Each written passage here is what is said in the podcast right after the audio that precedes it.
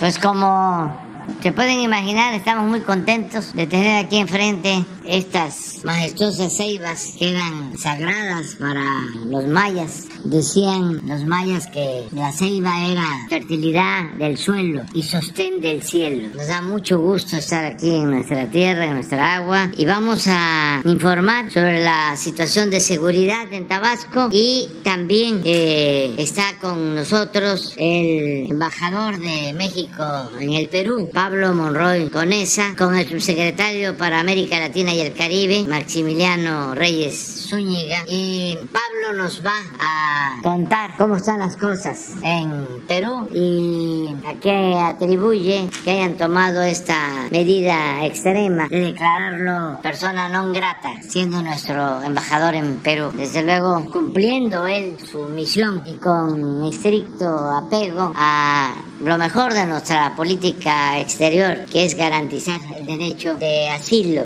el salvar la vida a perseguidos de cualquier nacionalidad. Eso eh, fue una labor que se logró es un mérito. Eh, se dejó en alto el nombre de México y el prestigio de su política exterior, sobre todo en lo que tiene que ver, repito, con el derecho de asilo. De modo que comenzamos, eh, vamos a que tome la palabra primero en el formato, en la agenda de Carlos Manuel Merino Campos, nuestro amigo gobernador del estado de Tabasco. Él va a iniciar, luego el general Luis Crescencio Sandoval con la información sobre seguridad y luego Pablo Monroy. Y al término abrimos para preguntas y respuestas. Adelante, Carlos.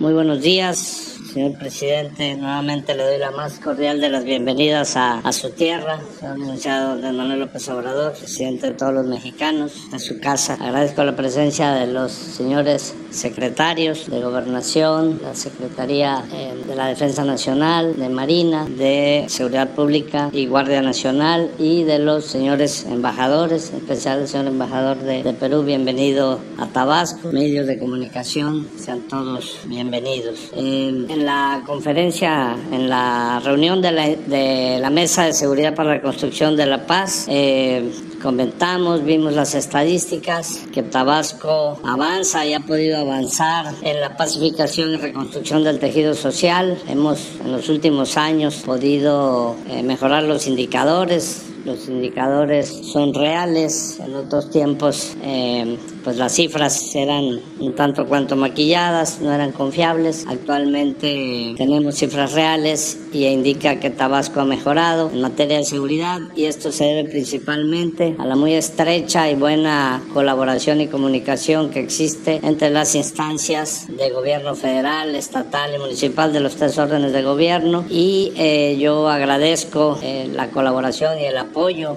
que tenemos de las secretarías de Marina, de la Sedena y la Guardia Nacional, la Fiscalía General de la República, para poder realizar junto con las autoridades eh, de Procuración de Justicia de Tabasco, lograr los buenos indicadores que se han tenido. Definitivamente no estamos conformes y vamos por más, pero hemos podido avanzar. En alguna medida esto también se debe a el apoyo del gobierno federal, a los programas prioritarios que se están llevando a cabo en el sur sureste de, de nuestro país, al tren Maya, a la refinería, al corredor interoceánico, que ha podido generar oportunidades de empleo y de desarrollo para nuestro estado, que por mucho tiempo se mantenía eh, rezagado y olvidado. Hay buenos indicadores económicos, ha crecido el empleo y Tabasco y el sureste se presentan como una eh, importante oportunidad, un nicho de oportunidad para que empresas nacionales y extranjeras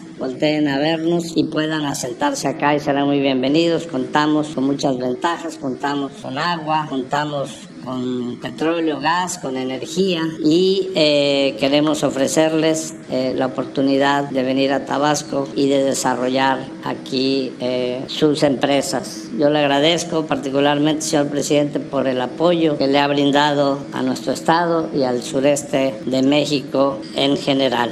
Les quiero dar la más cordial bienvenida y aprovecho para desearles a todos los presentes, a ustedes, a su familia, unas felices fiestas, felices navidades, feliz eh, inicio de año 2023 que seguramente será mejor eh, para todos nosotros. Yo creo que ahora veremos eh, las cifras más a detalle de lo que estamos comentando y pues agradecerle su presencia al señor presidente y la de todos los presentes. Muy buenos días. Con su permiso, señor presidente, buenos días. Vamos a ver la seguridad, la situación de seguridad pública aquí en el estado de, Tabasco. Aquí tenemos en la lámina un estado con 17 municipios, con 2.4 millones de habitantes, el 20 lugar a nivel nacional, de acuerdo a su número de habitantes, y que concentra en, en el 47% de su población en tres municipios, eh, en Centro, en Cárdenas y, como Comalcalco. Ahí está concentrada la, población y ahí vamos a ver más adelante cómo ahí se desarrolla la actividad eh, delictiva, pero también la atención del gobierno del Estado a través de la presencia de sus fuerzas policiales. Eh, en cuanto a incidencia delictiva, lo que va de la administración, cuál es el comportamiento, aquí vemos todos los delitos están todos hacia la baja, excepción del robo en transportes. Tiene el Estado un, quinto lugar a nivel nacional en secuestro que está hacia la baja. Eh, el noveno lugar en robo a casa habitación, también hacia la baja. En extorsión, el trece lugar, de la misma manera disminuyendo.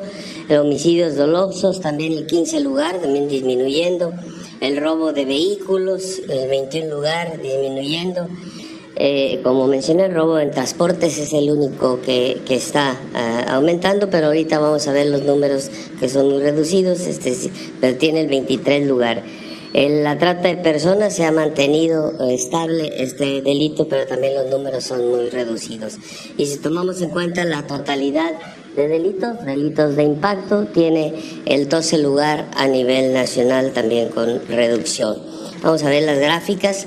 Estas gráficas son con información del Secretariado Ejecutivo del Sistema Nacional de Seguridad Pública y están hasta noviembre. Noviembre es lo que tenemos ya completo de esta información. Y en noviembre se presentaron en, sobre secuestro nada más dos casos. Aquí vemos el acumulado. Del 18 que tuvieron 103 a cómo ha, sido el comportamiento en estos últimos años y en el 22 solamente 11 de este secuestros. En robo a casa habitación también eh, en noviembre tuvieron 21 casos de este, de este delito. Su tendencia se registra hacia la baja, aquí lo vemos también en el acumulado, cómo va eh, reduciendo este, este delito. Tienen el noveno lugar en este delito. En extorsión tiene el 13 lugar a nivel nacional. En noviembre, siete eventos de extorsión. También se identifica hacia la, la baja, aunque en, el, en este año, 2022, han tenido una mayor presencia de, este, del delito de extorsión. Eh, homicidios dolosos tiene el 15 lugar a nivel nacional. 18 este, homicidios se presentaron en noviembre y aquí vemos también en la gráfica cómo la reducción ha sido importante.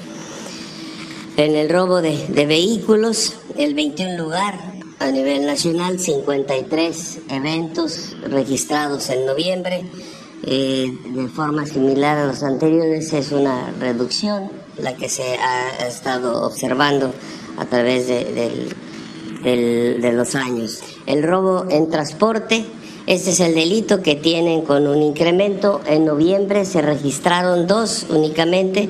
Tiene el 23 lugar a nivel nacional. Y aquí eh, vemos eh, que la gráfica del 19, 20 y 21 va hacia arriba, por eso se establece que, que tiene un incremento, pero eh, en el 22 pues hay una reducción importante, casi el 50% de lo que se robaron en el 2021. Eh, este, este nada más es el trabajo que se hace de manera coordinada con todas las instancias de gobierno, ya sean municipales, estatales o federales.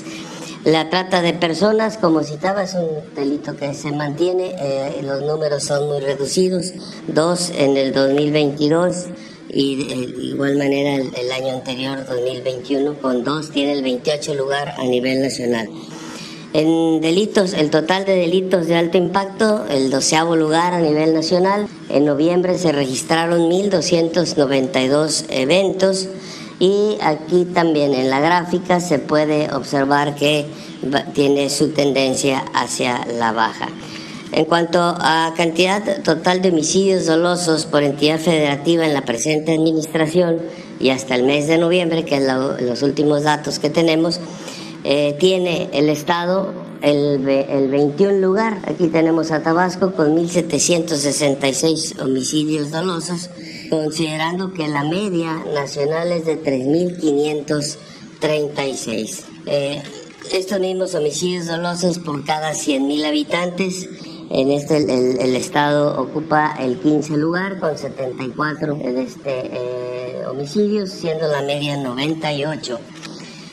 Los municipios con mayor incidencia delictiva en lo que es homicidios dolosos, robo de vehículos y narcomenudeo se concentran en cuatro, en cuatro municipios, Centro, Cárdenas, Huimanguillo y Comalcal. Estos cuatro municipios eh, eh, reúnen el 73% de, de, delitos que se presentan en, en el estado, los que ya mencioné, homicidio doloso, robo de vehículos y narcomenudeo. Entonces el 73 está concentrado ahí de, de, lo que es el total de 8.233 en el estado. Y ahorita vamos a ver cómo su, su policía también está en esa parte, que es la siguiente lámina. Los efectivos de seguridad pública el Estado tiene un total de 5.224 policías estatales y de ellos 4.787 son operativos, es decir, están ahí este, realizando actividades de seguridad pública, eh, eh, generando condiciones favorables para la población.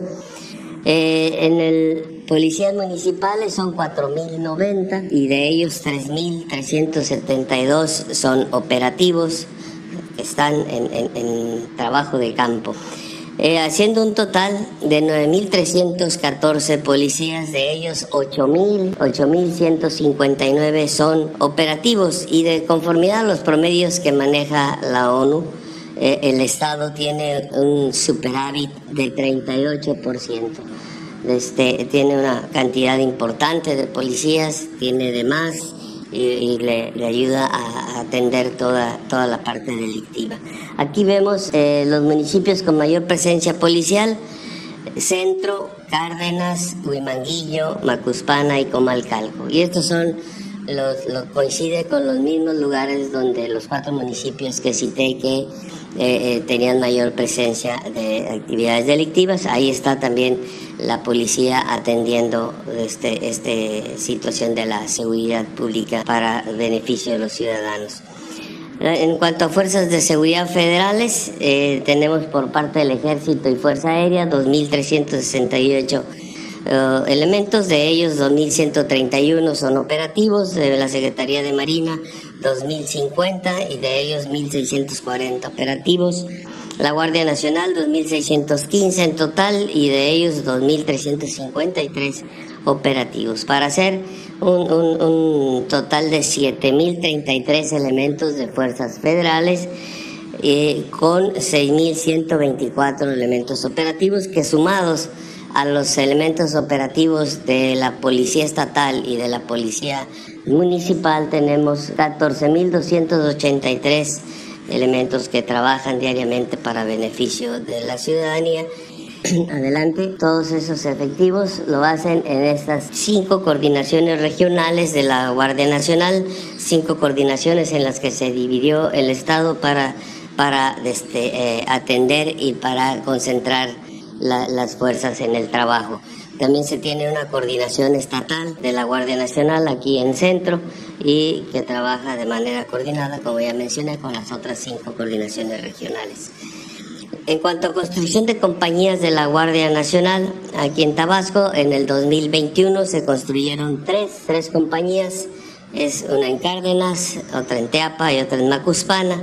En el presente año tenemos tres ya en construcción está en Centro, en Tenosique y en Huimanguillo.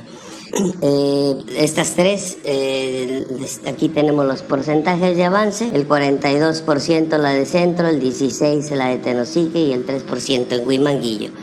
Eh, también para el 23 está considerada la, construcción de una compañía en Jalapa y además dos instalaciones aquí en Villahermosa son este, o fueron cedidas por el ejército para que eh, las ocupara la Guardia Nacional. Una instalación que, pertenecía a la 30 zona militar y este, otra instalación que pertenecía a la 37, al 37 Batallón de Infantería.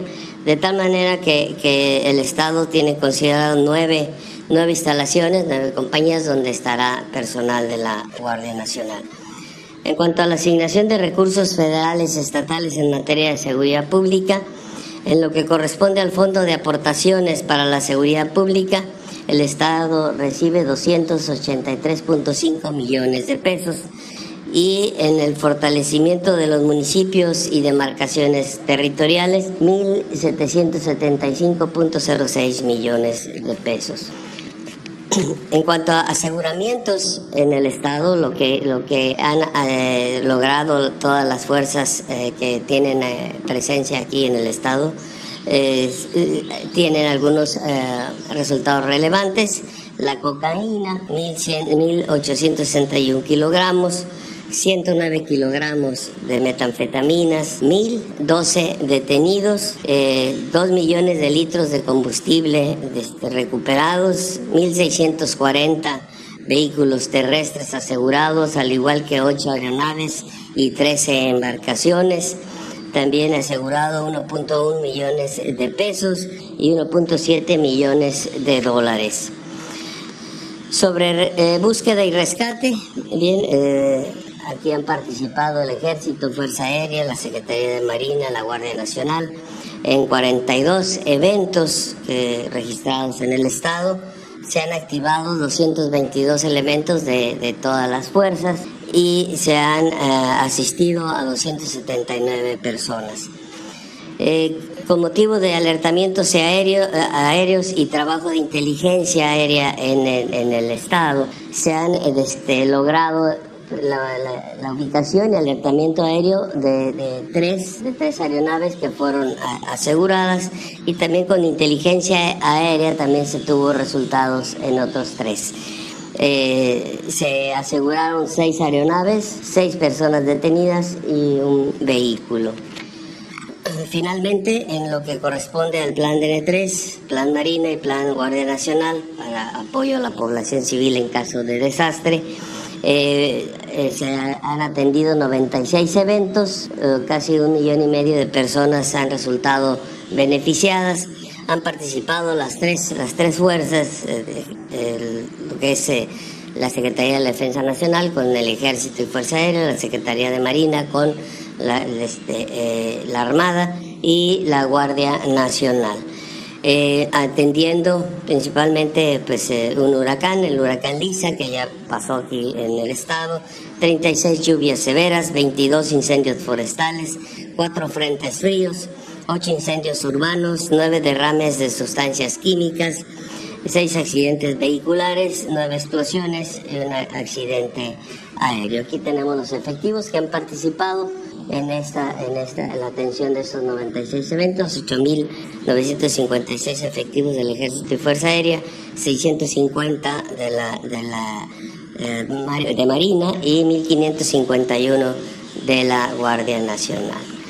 Eso, señor presidente. Muchas gracias. Con, su permiso, señor presidente, muy, buenos días a todas y a todos, eh, señor gobernador de, del Estado de Tabasco, señores secretarios, señor eh, subsecretario y también saludo al, secretario de Relaciones Exteriores, eh, Marcelo Ebrard, desde aquí. Em, bueno, en primer lugar, señor presidente, yo quiero agradecerle el alto honor que me, que me hace al recibirme aquí en en su estado natal tras, tras mi retorno de, de Lima, Perú, luego de que fuera declarado persona non grata eh, y, y, señalado un plazo de 72 horas para abandonar el país. También agradezco las, las generosas palabras que ha, ha, tenido para conmigo, las cuales tomo con, con toda humildad y, en nombre del equipo de la, de la embajada. Señor presidente y, compañeros, los, retos que ha tenido que enfrentar la, Embajada de México en Perú en los últimos 16 días no han, sido fáciles. Eh, eh, pero creo que eh, conforme a las instrucciones que nos dio el presidente de la República y el secretario de Relaciones Exteriores, hemos podido cumplir los objetivos principales. Y estos han sido tres sobre los cuales les quiero dar, les quiero dar cuenta. En primer lugar, eh, y de manera prioritaria, pues ha sido, por supuesto, velar por la, por la seguridad y el bienestar de todas las personas mexicanas eh, en el Perú, luego de, de, los acontecimientos, de los desarrollos políticos que se desataron en, en, el país eh, a partir de, del 7 de diciembre. desde ese mismo día, todo el equipo de la embajada estuvo muy pendiente de la comunidad mexicana en, en, Perú, en todas las, eh, ciudades del Perú, tanto de turistas como de personas que son residentes temporales o permanentes en el país. Eh, habilitamos un, registro, en, un primer momento habilitamos un registro para tener conocimiento sobre cuántas eran las personas mexicanas que estaban en el país, cuál, cuál era su situación, su localización y cuáles eran sus necesidades. En ese, en ese registro llegamos a tener a más de 500 personas mexicanas eh, eh, registradas y más del, del 50% más de la mitad se encontraban en la zona de Cusco, pues evidentemente como, como lo ha reportado el, canciller por, por ser uno de los principales destinos turísticos del Perú. Así que bueno, conforme a los protocolos que, que se tienen en, en, la Secretaría de Relaciones Exteriores y en las representaciones en el exterior, procedimos a, a entrar en contacto con todas las personas eh, que se habían visto afectadas por el cierre de aeropuertos, eh, como sucedió en la ciudad de Cusco y en otras ciudades turísticas, por bloqueos carreteros, eh, más de 63 carreteras fueron bloqueadas en el país o por suspensión de vuelos. Si bien algunos aeropuertos permanecían abiertos, se suspendían vuelos o se reducían frecuencias. Entramos en contacto con todas y cada una de las personas que, que se registraron eh, y pudimos, eh, pues eso, asistirlas en función de las necesidades. Fuimos caso por caso, analizando cuáles eran las necesidades y pudiendo eh, responder a, cada una. finalmente, el viernes hace una semana se abrió, después de cinco días, se abrió el aeropuerto de Cusco, así que pudimos ya llegar a Cusco, que era nuestra zona de principal atención, para brindar eh, protección a las personas ahí. Pudimos eh, entregar eh, apoyos para aquellas personas que ya no tenían recursos y que pues necesitaban alimentos, necesitaban atención médica, necesitaban medicinas o bien habían perdido sus vuelos y no los habían podido reprogramar y pudimos ayudarlos a regresar. Eh, al día de hoy, eh, eh, eh, nuestro cálculo, nuestra estimación es que ya más del 90% de este universo del cual les platicaba, de más de 500 personas, ha podido regresar a México o bien se encuentra en Lima, próxima a regresar a México o quedándose unos días más en condiciones de, seguridad. Entonces, ese primer objetivo de, estar cerca de nuestra comunidad, de protegerlos, de asistirlos, pudimos, pudimos cumplir. Eh, el segundo objetivo eh, eh, de la embajada tras, tras los sucesos del 7 de diciembre fue por supuesto honrar la, larga tradición de, asilo por parte de México, de asilo político para aquellas personas extranjeras que tengan temor por, por su vida, por su integridad física o por su, o por su libertad. ¿no? Una de las tradiciones eh, pues más humanistas, eh, más pacíficas, más nobles de la política exterior mexicana. Eh, y, así lo pudimos hacer. como ustedes saben, el, presidente Castillo solicitó asilo. Obvio, por supuesto que había la disposición de México de ofrecerlo, pero bueno, fue capturado previo a que pudiera llegar a los locales de la embajada. Eh, pero pudimos eh, eh, dar protección y, resguardar a, su familia, a la señora Lilia Paredes y a los dos hijos menores de, la familia. ellos ingresaron a, la, residencia oficial de México el jueves 8 de diciembre y desde entonces pues permanecieron con nosotros sanos y salvos y, pudieron salir finalmente el, 20 de diciembre pasado. Eh, yo le quiero decir, señor presidente, yo soy nieto de refugiados eh, a quienes México les dio una segunda oportunidad de vida, así que defender el derecho de toda persona de buscar y de recibir asilo para mí es una prioridad y así, y así lo hicimos. Cumplimos con esa, con esa eh, instrucción y con esa tarea, con ese objetivo. Y el tercer, eh, el tercer gran objetivo, la tercer gran labor que, que teníamos eh, en la embajada era, por supuesto, pues mantenernos muy atentos al desarrollo de la situación política en, en el Perú eh, el poder eh, mantener los canales de diálogo abiertos con todos los interlocutores, con todos los actores políticos, con personas de, todos los sectores, de modo que eh, pues tuviéramos información fidedigna, información confiable. sobre el desarrollo de, de, la situación política, ¿no? Información que por supuesto también analizábamos en la embajada y transmitíamos eh, a, la Secretaría de Relaciones Exteriores en general al gobierno de México. Eh, esta fue una tarea que pues eh, obviamente se daba momento a momento y que requería de muchas conversaciones, requería de verificación de, por ejemplo, cuáles eran los pasos que tienen que seguirse en tales procedimientos, en, cual, en tales otros. ¿no?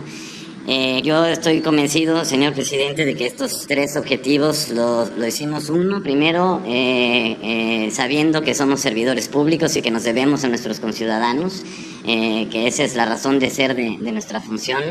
Dos, pues también honrando, insisto, esta, esta tradición y este sentido humanista del gobierno de México de proteger a personas que se encuentran en, en, situaciones de riesgo y sobre todo sabiendo, señor presidente y colegas, que eh, en una situación como la que atraviesa Perú, donde eh, pues tiene, todo tiene un, cariz político, es, es, muy importante proteger a estas personas, ¿no? Y sobre todo cuando México eh, considera como sagrado también el principio de presunción de inocencia, es decir, aquí nadie es culpable hasta que no se le demuestre ello, ¿no? Entonces hay que brindar esa protección.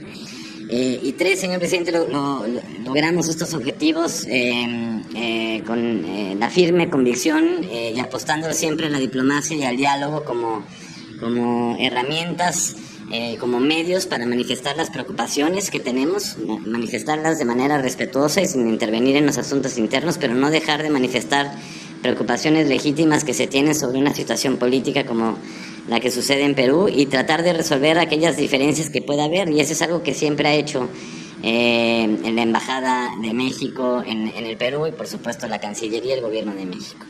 Eh, en cuanto a las preocupaciones, bueno, pues lo que nosotros es que confiamos que en, el Perú, eh, en efecto, se respeten y se observen todas las, las normas de, de, derechos humanos internacionales y por supuesto conforme a la legislación peruana que eh, eh, la, actuación de todas las autoridades eh, sea ajustada a estas normas y estos estándares de derechos humanos. Ahora, pues ha habido, como ustedes saben, muchas manifestaciones y movilizaciones en las que puede haber en algunas situaciones pues violaciones a, derechos humanos. No nos corresponde a nosotros determinarlo, corresponde a las, a las propias autoridades, pero sí hay preocupación sobre ello.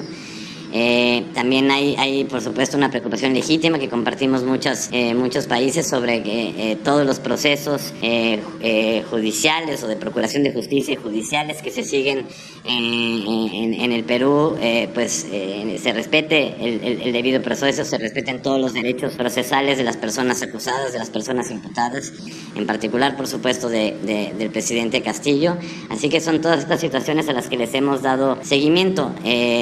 insisto, en el marco del derecho internacional, eh, lo hemos hecho en el marco de los principios rectores de la política exterior mexicana, es decir, la no intervención en los asuntos internos, el respeto y promoción de los derechos humanos, la autodeterminación de los pueblos. Lo hemos hecho en el marco de la legislación mexicana y de la legislación peruana, pero no podemos dejar de, de, tener estas preocupaciones y dialogar con el gobierno peruano respecto de ellas. Yo creo que aquí hay que apostar al diálogo, ¿no? Para, para ello. Entonces, pues seguiremos muy pendientes de estas, de estas cuestiones porque lo que no queremos es que haya violaciones a, derechos humanos. Externaremos en la medida de lo posible eso al, gobierno eh, peruano. Ha habido algunos procesos en los cuales, eh, eh, o, ciertos actos por ejemplo, en, el Congreso de la República, en, los que pues podría haber dudas sobre si se siguieron procedimientos que marcan eh, las leyes, por ejemplo, el, retiro de, la inmunidad de la que goza el presidente, los presidentes en, el Perú, ¿no? Este es un procedimiento que se llama antejuicio, tiene que suceder un antejuicio para poderle retirar la inmunidad a los presidentes y entonces proceder a, eh, investigarlos y juzgarlos. Hay, hay, hay ciertas interrogantes sobre si esto se cumplió al pie de la letra, con lo cual, pues eso, nos mantenemos dando seguimiento, entendiendo los procedimientos y externando las preocupaciones cuando así sea necesario. Eh, pues eso sería todo por mi parte. De nuevo, muchísimas, muchísimas gracias, presidente. Bueno, pues eh, agradecer mucho la destacada labor del el embajador Pablo Monroy. Eh, es un timbre de orgullo el representar a México en una situación de conflicto y poner en alto el principio del derecho de asilo, el que se proteja a quienes son perseguidos, a quienes corren peligro, que se les eh, protejan sus derechos humanos. Esto ha caracterizado, lo hemos dicho varias veces, y es de lo que más se sabe de política exterior en México y en el mundo. La actitud siempre consecuente de México para garantizar protección y asilo a perseguidos en los distintos países del mundo. Es una tradición que data de muchos años, que tuvo su mejor época durante el gobierno de general Lázaro Cárdenas, cuando se dio protección asilo a españoles, también a judíos y en los años 70 cuando eh, se llevaron a cabo muchos golpes de estados en América del Sur, en casi todos los países de América del Sur. Lo más eh, conocido y doloroso fue lo sucedido en Chile en 1973, pero en ese tiempo pasó lo mismo en Argentina, en Uruguay, en Bolivia, en Ecuador, en todos esos países. Y México eh, protegió a quienes eh, necesitaban eh, asilo. Esto lo hicimos también cuando corría peligro la vida del presidente Evo Morales y se ha vuelto a hacer ahora, en este caso, en Perú. De modo que nuestro reconocimiento al embajador Pablo Monroy, ayer expresaba yo que la esposa, los hijos del presidente Castillo van a contar con nuestro apoyo, ya están a salvo en la Ciudad de México y vamos a estar pendientes de ellos, ayudándolos, apoyándolos. Eh, no están solos. Ese es el mensaje para el presidente Castillo y para todos los ciudadanos del el Perú. Eh, es un timbre de orgullo que se le declare a nuestro embajador persona non grata por estar cumpliendo la misión de salvar vidas y de hacer valer nuestra política exterior, lo mejor de nuestra política exterior, que repito, es el derecho de asilo. Vamos a, a tener una reunión con el embajador y con Maximiliano el día de hoy y vamos a eh, seguirles eh, reconociendo por su eh, gesto patriótico en el caso del embajador Pablo Monroy. Es su homenaje esta visita a nuestro estado. Muy bien, pues abrimos, si les parece, combinamos Tabasco y y este y México. ¿Quién de México? Tabasco. Y ya después dos mujeres, igual Tabasco, Tabasco y una mujer de México. Tú. empezamos, allá. Buenos días, presidente. Bienvenido a, su tierra y a mi agua. El gobernador hace rato eh, nos informó que hay problemas en Tabasco, que, no está conforme, que el próximo año puede venir mejores cosas para Tabasco. Le pregunto cómo ha sido la relación del gobierno federal con el gobierno que encabeza el capitán eh, Carlos Manuel Merino Campos en los 17 meses que lleva como interino y si con si Tabasco, si el barco de Tabasco tiene capitán en él como para continuar la cuarta cuarta transformación. Sí, es muy buen capitán. Este, es un buen gobernador, prácticamente no se sintió eh, el relevo, está haciendo muy buen trabajo. No lo digo como presidente, sino como tabasqueño, aunque vivo en la capital y estoy en todo el país. Es muy bueno el trabajo que ha hecho Carlos como gobernador y eh, tenemos eh, muchos programas que se están llevando a cabo en el Estado con la participación de eh, los gobiernos municipales, del gobierno del estado y del gobierno federal. Un día quiero estar en Tabasco, a lo mejor en la próxima eh, mañanera que tengamos la reunión de seguridad y quiero eh, informar de todo lo que está haciendo la federación en Tabasco. Hace un momento que estábamos en la reunión de seguridad hablábamos del plan de desasolve de ríos que se aplica en Tabasco. Llevaba décadas sin eh, llevarse a cabo un plan de desasolve. Que yo recuerde desde los tiempos del licenciado Carlos Madras. Y eso no eh, integral y con la amplitud que se está llevando a cabo ahora. Me gustaría que el almirante Ojeda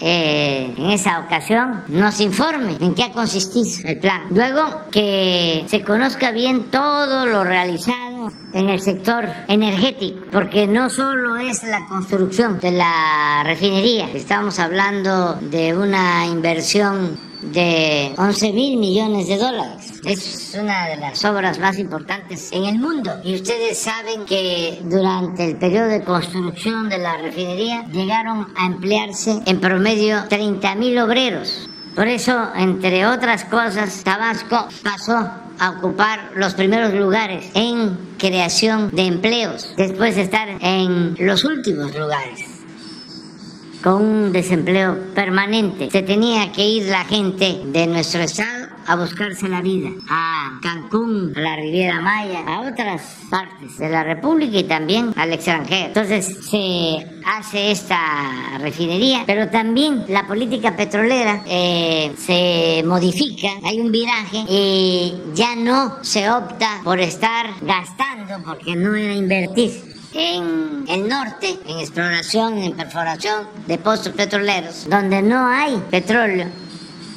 o cuesta más extraerlo en aguas profundas o en donde se produce muy poco, que eso fue lo que caracterizó a todo el periodo neoliberal. La mayor parte de la inversión para exploración y producción petrolera se fue al norte porque no les importaba extraer petróleo. Lo que les importaban eran los contratos. Lo que predominaba era la corrupción. Entonces nosotros llegamos y dijimos, ¿Dónde es el petróleo? Pues en tierra. ¿En dónde? Pues en Veracruz, en Chiapas, en Tabasco y en las aguas someras de los litorales de Tabasco, de Campeche. Y se han hecho exploraciones, hemos tenido suerte, tenemos reservas suficientes y estamos extrayendo petróleo eh, en cantidades suficientes. Ya recuperamos la producción eh, de petróleo que se tenía antes de que entráramos al gobierno porque venía declinando la producción. 14 años consecutivos de caída de producción de petróleo. Llegamos, se detuvo esa caída y ahora estamos produciendo más que cuando llegamos al gobierno. Y eh, es desde luego más barato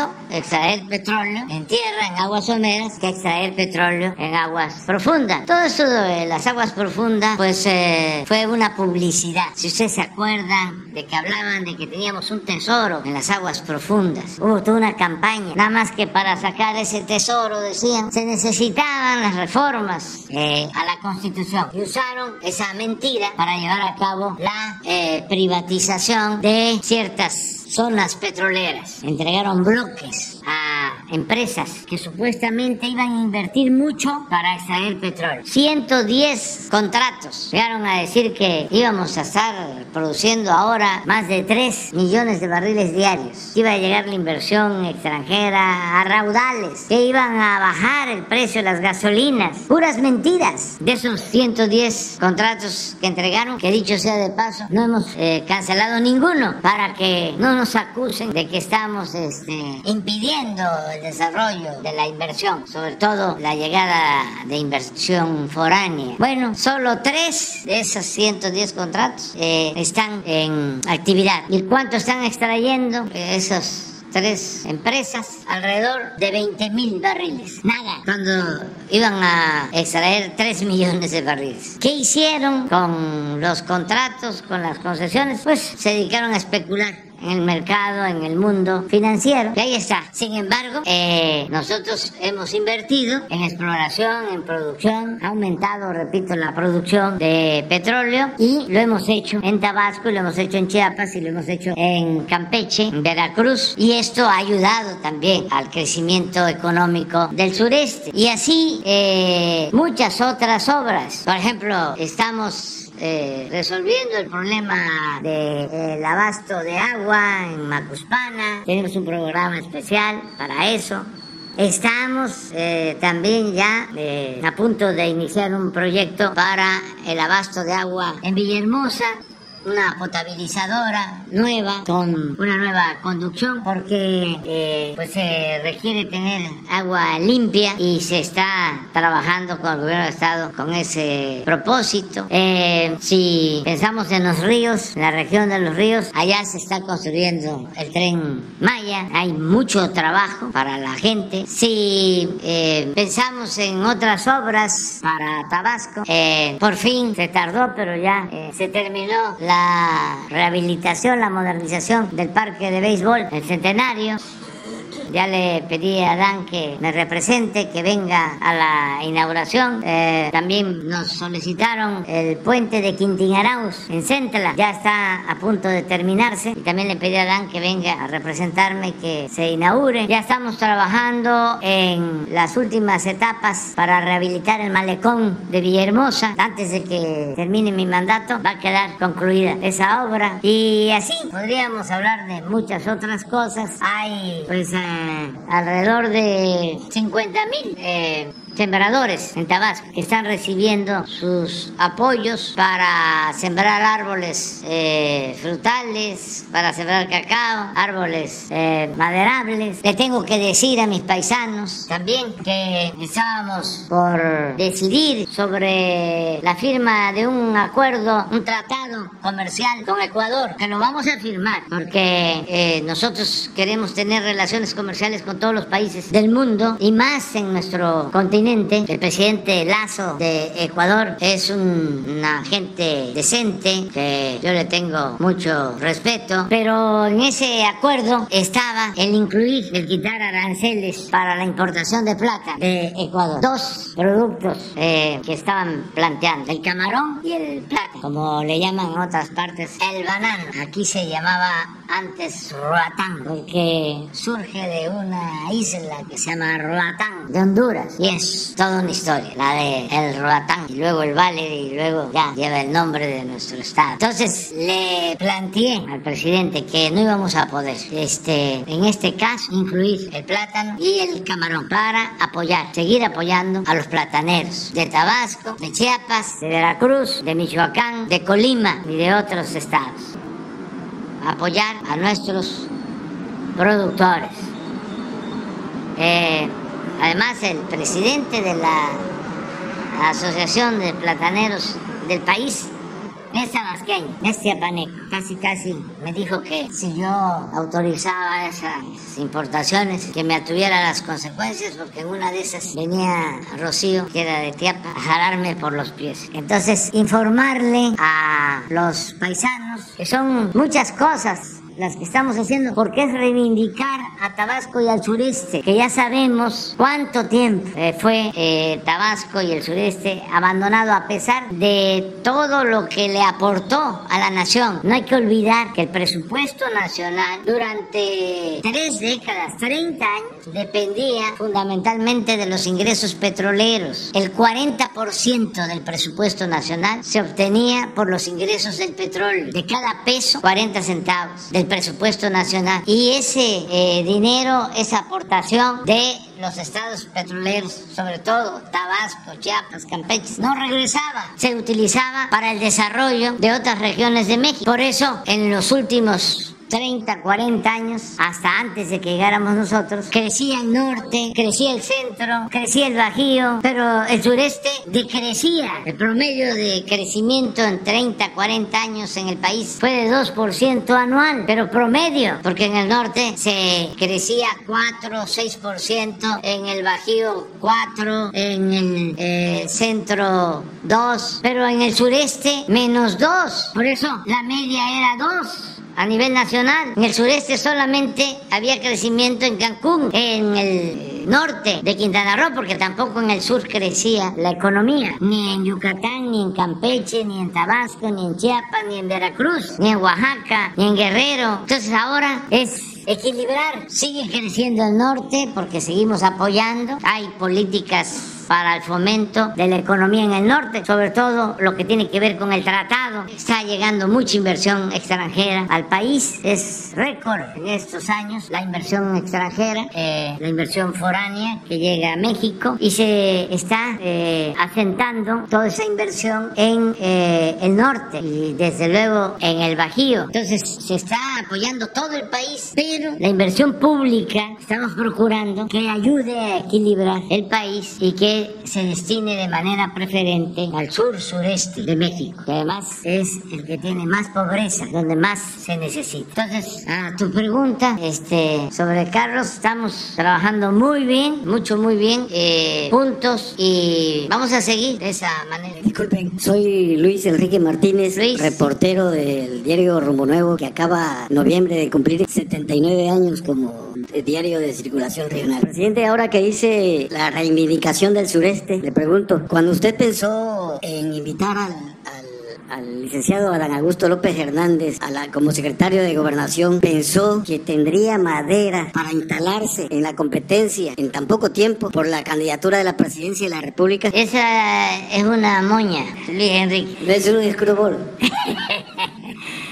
este, Adán es muy competente, eh, está formado. Yo tengo la tranquilidad que los que pueden sustituirme, los eh, que están más visibles, de los que más se habla, son gentes eh, con mucha experiencia en la política y en la administración pública. Eso me da tranquilidad, mucha tranquilidad, porque voy a entregar la estafeta a gente experimentada. Entonces, Adán, ustedes lo conocen, ha sido legislador, eh, ha estado de gobernador, ahora secretario de gobernación, pero lo mismo Marcelo Ebrard, legislador, jefe de gobierno de la ciudad, secretario de Relaciones Exteriores, y lo mismo Claudia Sheinbaum, jefa delegacional, eh, jefa de gobierno en la Ciudad de México, todos con experiencia. No va a haber tapados, no hay tapados y no hay dedazo. Adán, además de ser mi hermano, es mi paisano. Marcelo es mi hermano, Claudia es mi hermana. Y lo más importante es que coincidimos en el proyecto de transformación, en pensar en el beneficio del pueblo de México. Eso es lo mero principal, poner por delante el interés del pueblo y de la nación. Entonces, eh, estoy pues tranquilo porque son muy profesionales. Cada quien tiene sus características propias, su estilo personal, diría el maestro Daniel Jesús Villegas. Pero las coincidencias en la necesidad de impulsar la transformación de México son notorias. Y eso, repito, pues es una dicha. Eh, lo personal, pero también es una garantía para el país, porque no cualquiera puede gobernar a México. No, es cosa de que hay un hombre muy famoso, una mujer muy famosa porque sale en la televisión, porque es conductora de televisión, de radio, un este actor, un cómico muy conocido, un deportista famoso, un intelectual de renombre, un científico. No, este oficio requiere de experiencia, de entrega, desde luego de principios, de ideales, nada más con imaginar que la política es de las actividades de más alto valor moral, que es de las actividades más humanas, porque permite al servidor público, al político, ayudar a otros ayudar al prójimo. Siempre lo he dicho, puede haber gente con muchísimo dinero y además también, como lo he repetido, muchos tienen dinero porque lo han hecho con esfuerzo, con trabajo y de conformidad con la ley y merecen respeto. Y no todo el que tiene es malvado. Pero pueden tener mucho dinero porque también se puede dar el caso de que a un eh, multimillonario famoso este, lo encampanen, lo sonsaquen y le digan, tú puedes ser presidente. Si tienes dinero, además de ser conocido. No, no, no, no. Ah, eres exitoso en tus empresas. Sí, sí, puede ser. Pero una cosa es la administración privada y otra cosa es la administración pública no es lo mismo. Entonces, eh, y decía que cuál es la recompensa que tiene un auténtico político, pues el que se sienta bien con su conciencia por estar ayudando a otros y solo un abrazo de un pobre, una bendición, un agradecimiento por algo que se hizo en beneficio de esa persona es muchísimo más que todo el oro del mundo y que todos los bienes materiales. Hay que tenerle amor al pueblo para ser político y para ser un buen político. Entonces, Adán, cumplen y cumplen también otros compañeros y están muy definidas las reglas, que eso es bueno. Eh, va a ser una encuesta, se le va a preguntar a la gente. Y las preguntas es, ¿lo conoces? ¿No lo conoces? ¿Qué opinión tienes? ¿Buena, mala, regular? ¿Estás cercano a la gente? ¿Sí o no? ¿Es honesto? ¿Sí o no? ¿Te gustaría que fuese el candidato? ¿Sí o no? De estos, ¿cuál te gustaría más? ¿Votarías por él? ¿Por ella? Ahí se ven y yo voy a apoyar para que gane la encuesta. Y vamos en su momento, porque las reglas son claras, va a ser el pueblo el que va a decidir, vamos a cerrar filas y se van a quedar con las ganas nuestros adversarios de vernos divididos, porque la transformación va a continuar. Yo a veces pienso, ya lo he dicho, de que ellos tienen pues, eh, que apurarse, que nosotros ya tenemos definido el método, eh, los que pueden participar son de primera, de primera garantía para que México siga creciendo en lo económico y sobre todo que siga habiendo justicia. Tenemos eso. En el flanco derecho en el conservadurismo? No, pues hay como 50. ¿Y cómo le van a hacer? Ni siquiera han dicho que van a hacer una encuesta. A lo mejor están pensando que va a haber, pues, este, una decisión popular como un supremo poder conservador que va a decidir. ¿Quién va a decidir? Claudio, los potentados que se van a reunir. Eso no va a estar fácil porque, pues, antes, este, hacían acuerdos en oscurito, pero ahora las cosas se saben antes de que sucedan. Este, y se tiene que transparentar todo, y ahí se va a ver qué tan demócratas son y este, cómo van a acomodar a tantos porque pues es una candidatura y las plurinominales aunque se quedaron porque no quisieron la reforma y también no quisieron la reforma por eso. Pero de todas maneras no les van a alcanzar porque el que es ahora diputado va a querer repetir o se va a querer ir al Senado y del Senado a la Cámara de Diputados. Hay unos que dicen yo quiero ser candidato a la presidencia de la oposición. Nosotros le vamos a ganar al gobierno, o al presidente, o al partido del presidente. Pero están diciendo eso porque lo que quieren es que los tomen en cuenta en las listas. Pues, como una vez que me llegó una carta cuando era yo dirigente de un partido, dice yo quiero que usted me apoye para ser plurinominal. O sea, eso por delante, para ser plurinominal como senador, diputado federal, diputado local y le pone al final un lo que sea.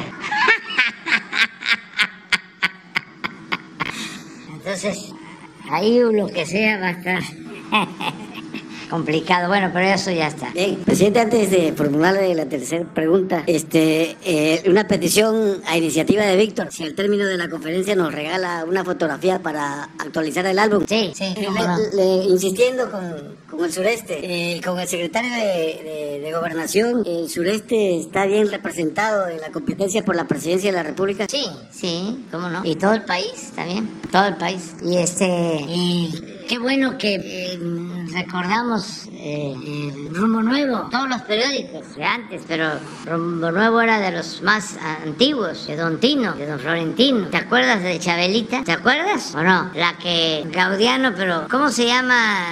Este, la caldereta. Sí, no los chanchamitos y el chocolate. Este, ya vamos a terminar ya, ya nos vamos a los chanchamitos.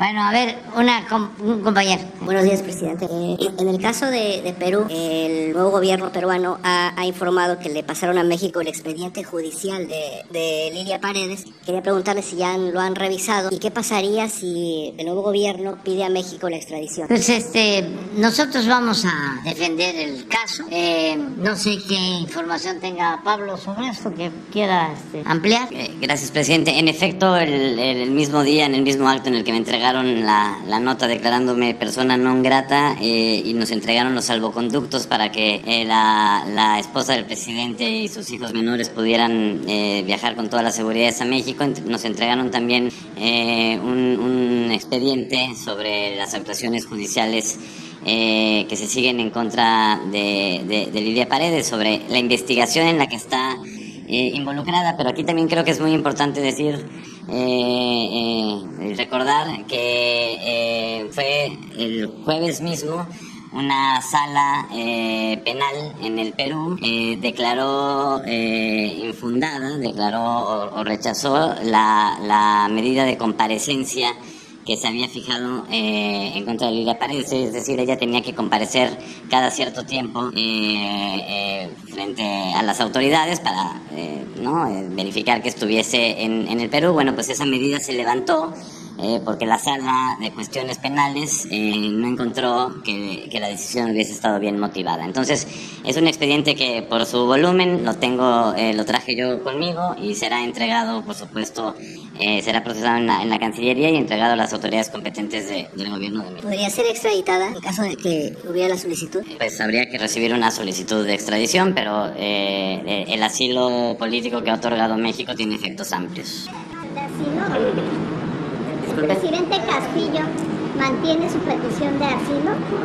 Eh, por lo menos la petición que hizo el mismo 7 de diciembre me fue ratificada a mí verbalmente el, día 8 de, diciembre. Embajador, ese eh, asilo, ese efecto que usted dice que es amplio, ¿podría estar arriba de una solicitud de extradición?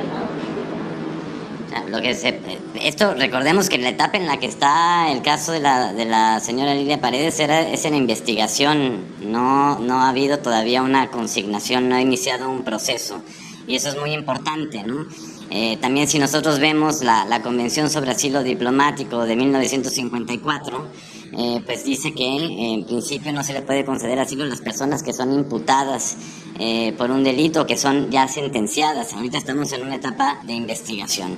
Y además de todo, independientemente de eso, eh, es México como Estado asilante el que determina la naturaleza de los delitos que se le imputan a la persona que solicita asilo. Es decir, si para México eh, se trata de un, un, delito político, bueno, pues el Estado peruano tiene que aceptarlo así. En pocas palabras, está iniciando el proceso y corresponde a México decidir.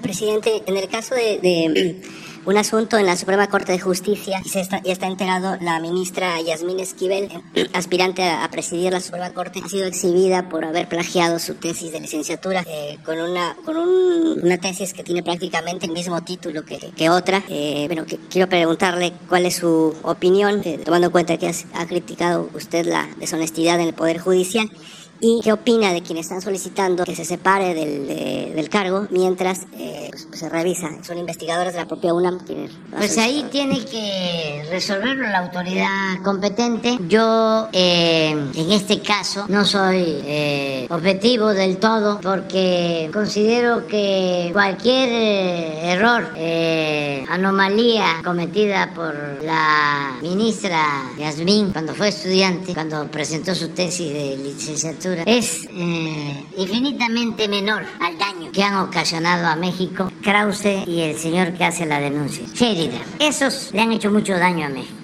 Entonces, por eso este, digo, no soy objetivo, porque eh, sostengo de que ese grupo eh, ha convalidado el saqueo o fue eh, partícipe convalidando el saqueo que se cometió en México en el periodo neoporfirista. Entonces, a lo mejor me equivoque con lo de la ministra, pero prefiero eso a tener la razón con estos eh, intelectuales orgánicos, alcahuetes del régimen conservador. Pero no cambia el fondo, es decir, puede ser que sus sí, críticas ya tengan que la autoridad sentido, pero- competente lo resuelva. Sí, pero digo, el, el fondo de la deshonestidad eh, de, de una eh, ministra pues no, no- no cambia eh, si los demás son culpables. Sí, es que no hay, este, ahora sí que como diría Jesús, el que esté libre de pecado que tire la primera piedra. Todos esos que están pidiendo que se castigue a la ministra han cometido delitos mayores. No estoy justificando a la ministra, pero Krause, y no es por lo que recibieron de dinero público para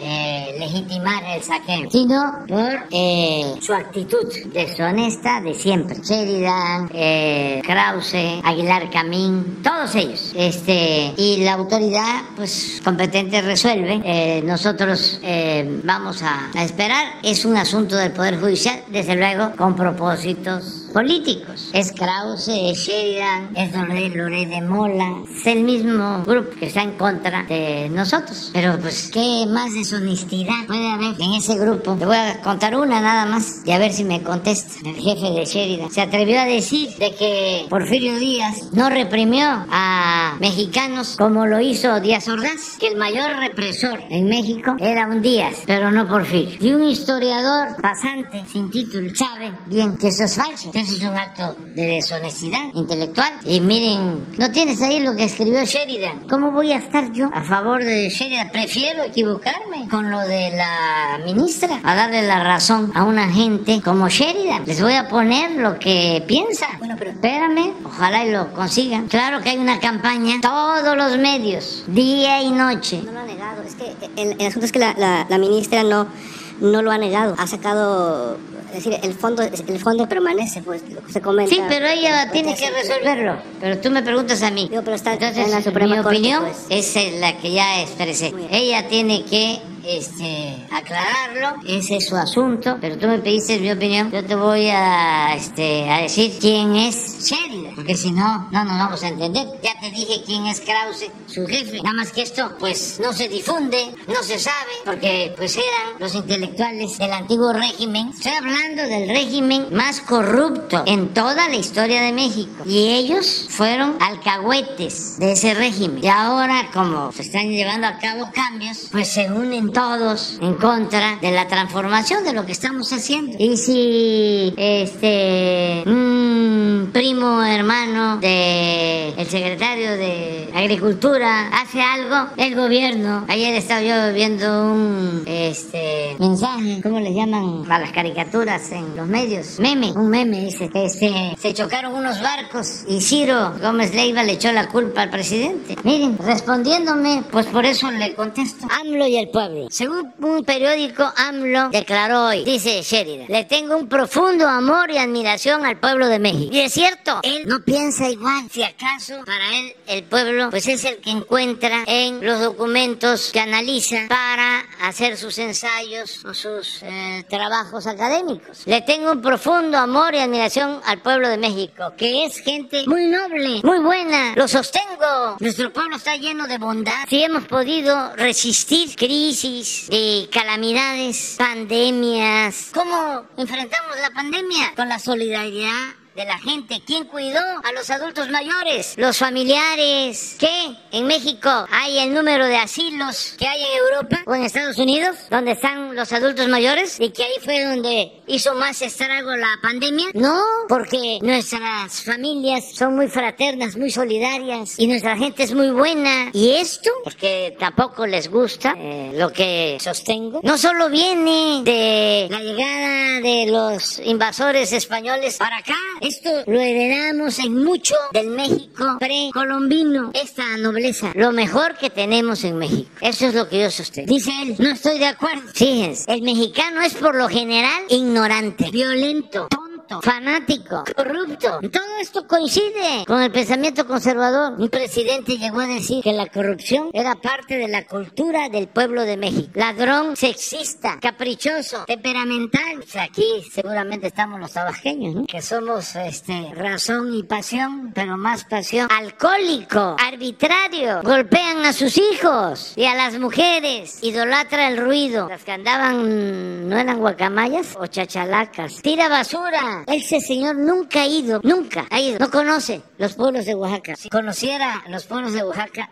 no podría decir esto. Los 570 municipios. ¿Saben qué hay en los pueblos de Oaxaca? Hasta en las comunidades más apartadas, las cubetas ya en desuso las ponen para que la gente ponga la basura. En los pueblos hay letreritos antes de pasar un arroyo. Si no tires detergente, no tires en el arroyo fertilizante. Nunca ha respetado el derecho ajeno. Pues nunca ha estado este señor en una comunidad. Una vez me tocó ir a unas comunidades, Agua Blanca se llama, allá en los límites de Tabasco con Chiapas, de Tacotalpa. Y esto era muy común en el trabajadero, en donde se hacía la milpa, ahí mismo se hacía la troje. Y cuando se cosechaba el maíz, ahí se quedaba el maíz en el campo, en la troje. Y nadie se robaba una mazorca porque se respetaba el derecho ajeno. Se pasan los altos. Imagínense una ciudad como la Ciudad de México, con 20 millones de habitantes, con 4 o 5 millones de vehículos que circulan diariamente. Si la gente no respetara los altos y no actuara con responsabilidad, pues fuese un caos completo. La Ciudad de México funciona porque la gente se organiza y eh, actúa con responsabilidad. Evade impuestos, sí, los que lo patrocinan a él, los de arriba, porque el campesino, el trabajador, este, paga impuestos, porque cuando compra una mercancía ahí va incluido el IVA. Quienes no pagan impuestos, sus jefes de Sheridan, esos no pagaban, porque ahora sí pagan y por eso es el enojo que tiene. Compra y vende piratería, zarandea a los peatones, no duda a la hora de hacer tranzas. No, pues, ¿cuánto le daba el gobierno al grupo eh, Letras Libres de ¿No tienes la lista? Bueno, ahora que termine, no dudaban a la hora de hacer tranzas. Los de Krauses desprecian la ley, ellos no la desprecian. Ellos simulan, respetan la ley en la forma, pero la violan en el fondo, porque eso es lo que aprendieron de Porfirio Díaz. No sabe aritmética elemental ni tirar pena. Lo mismo puede decirse de la clase baja. Tener amor y admiración a eso es masoquismo o demagogia. Pues me declaro masoquista y demagogo y populista. Pero es esto. Y que este, la autoridad competente haga la investigación y que la señora aclare. Pero como me pide así mi punto de vista, pues yo estos no los eh, eh, acepto como jueces porque los considero parte de eh, la oligarquía siga en el cargo o que renuncie mientras se hace la investigación de la Eso que lo decida el Poder Judicial o la autoridad competente, porque también sería pues un juicio sumario en el que se dé una opinión sobre eso. Hay autoridades, pero estos son unos falsarios. Preguntarle nada más eh, algo breve su opinión, su, su proyección acerca de la inflación. Eh, bueno, ya sea, el INEGI ayer informó que, hubo un repunte de 7.8% en diciembre, eh, haciendo el comparativo de los precios para la para Navidad. Por ejemplo, se habla de es la, la, la, cena o lo más caro de, hace 20 años. Este, ¿qué, ¿Qué, considera usted que va a pasar eh, con la inflación? ¿Por qué hasta ahora no, no, no se ha frenado? No parece que no. Bueno, primero explicar de que es un fenómeno como todo el mundo lo sabe, menos ustedes,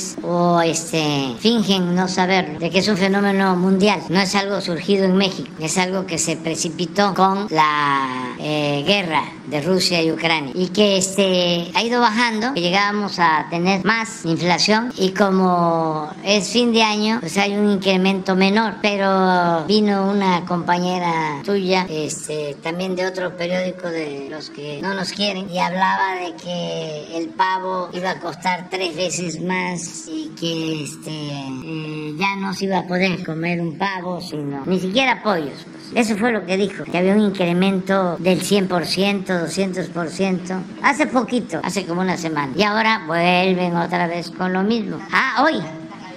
A ver, a ver, a ver, a ver, ponla. Este, es que, ¿por qué la pregunta? Pues están muy molestos los medios. Sí, sí, sí, sí, sí, pero el dato del INEGI de hace 15 días, que es la inflación a la baja, no es ocho columnas. No, no, esa no es ocho columnas porque no es nota para afectarnos a nosotros. Pero este, decirle a la gente de que estamos eh, haciendo muchas cosas para bajar la inflación. En primer lugar, eh, tenemos un subsidio para que no aumente el precio de las gasolinas, del diésel, del gas, de los combustibles y hemos podido controlar, bajar la inflación. A ver si no tienes Sí, el Reforma. Y el Universal es el AMPA del periodismo.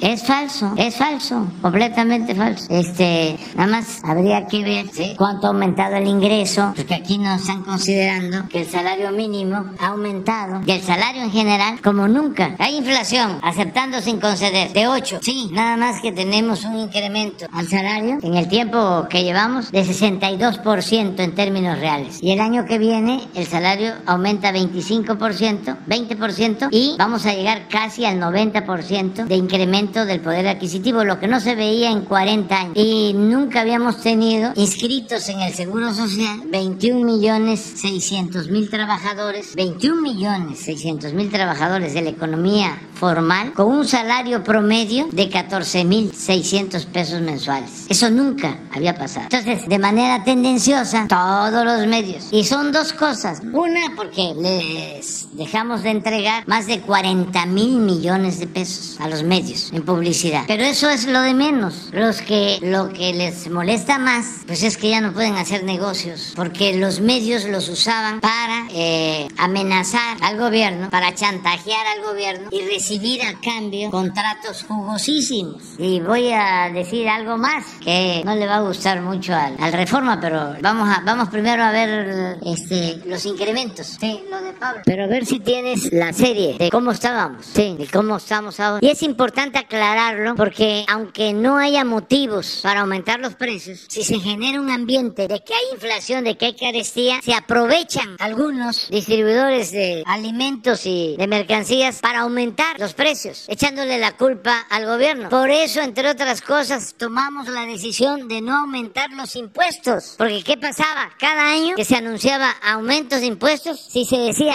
van a aumentar los refrescos 5%, habían algunos refrescos que aumentaban los eh, refrescos 10 y 20%, echándole la culpa al gobierno. Ahora no pueden hablar de que fue por aumentos de impuestos porque no han habido aumentos de impuestos, entre otras cosas por eso. Y esto es lo que pasó en el 2001, 8.9. Aquí llegamos nosotros, pero después aquí viene la pandemia y luego de la pandemia viene la guerra. Y aún con lo que está diciendo el reforma, miren, 7.8. Llegamos a tener hace dos meses 8 8.8. Por más que uno lo explica, ahora pon las barras de favor. Sí, inflación. Y luego la, las de México y el mundo. Esta, este es diciembre, 7.7 México. Miren, por esta decisión que tomamos del subsidio de las gasolinas en energéticos. 0.3 Estados Unidos, 1. Europa en energéticos, 3.8. ¿En dónde tenemos nosotros mayor inflación? En alimentos. Y aquí quiero aclarar qué tipo de alimentos posteriormente, porque ya estamos haciendo un acuerdo, bueno, ya está en marcha un acuerdo para que una canasta básica de 24 productos cueste 1.039 pesos. Y nos están cumpliendo los distribuidores Soriana, Walmart, Chedraui y no ha rebasado ese eh, precio pactado, no impuesto. Incluso eh, Soriana está en primer lugar y está abajo de los 1.039 pesos por los 24 productos. Sin embargo, aquí tenemos más problemas en lo que salió. En Estados Unidos, estos son otros componentes. Aquí es menor que ellos, 3.7, 4.7. En total ellos tienen 7.1. Históricamente, la inflación de Estados Unidos siempre ha sido mayor, perdón, menor que la nuestra, históricamente, pero no en esta proporción, sino en mayor la proporción. Entonces nosotros traemos 7.7, ellos traen 7.1 y Europa trae 10.1, pero eso no lo este, destacan, es el golpe en Universal, en Reforma, en el financiero,